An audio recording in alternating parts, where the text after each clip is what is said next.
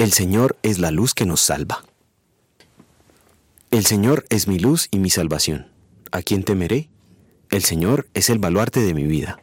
¿Quién podrá amedrentarme? Salmo 27, versículo 1. La luz natural es una señal que nos ilustra acerca de cómo es Dios. Dios es luz, primera de Juan 1.5. Y es fácil comprender que eso significa que en Dios no hay nada engañoso, pues la luz es claridad.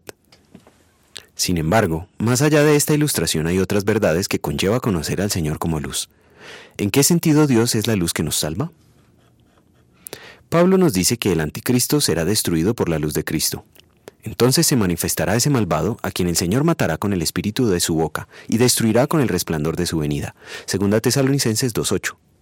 La palabra griega traducida resplandor en este pasaje es epifania, la misma de la que viene nuestro término epifanía y que en otros países se ha traducido como aparición y manifestación. Cristo en su segunda Epifanía se manifestará tal como es. Su luz, es decir, su resplandor, es la luz de Dios.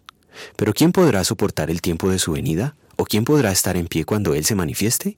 Porque Él es como fuego purificador. Malaquías 3, versículo 2. La luz de Dios no solo es iluminadora, también es nociva para la maldad. Es un fuego consumidor. Isaías en una visión conoció la relación del fuego consumidor de Dios con la santidad cuando vio serafines, en hebreo quemantes, que incesantemente proclaman que Dios es santo, santo, santo. Si los servidores de Dios en el cielo son como llamas de fuego, la santidad de Dios no los daña, les da vida. Para nosotros, el poder estar ante la santidad divina solo es posible gracias a los méritos de Cristo, que nos permitirán ser como Él es. En gratitud vamos a querer vivir en santidad cada día, mientras esperamos su segunda epifanía. Oremos. Misericordioso Dios, Padre de nuestro Señor Jesucristo, te alabo y doy gracias por todas las bondades y conmiseraciones que has manifestado hacia mí.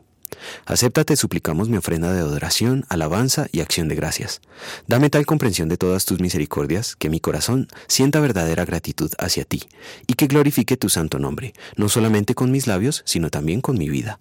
Te presento, Señor, mi cuerpo y alma, mi corazón y mente, talentos y facultades en gratitud a tu amor incondicional. Amén.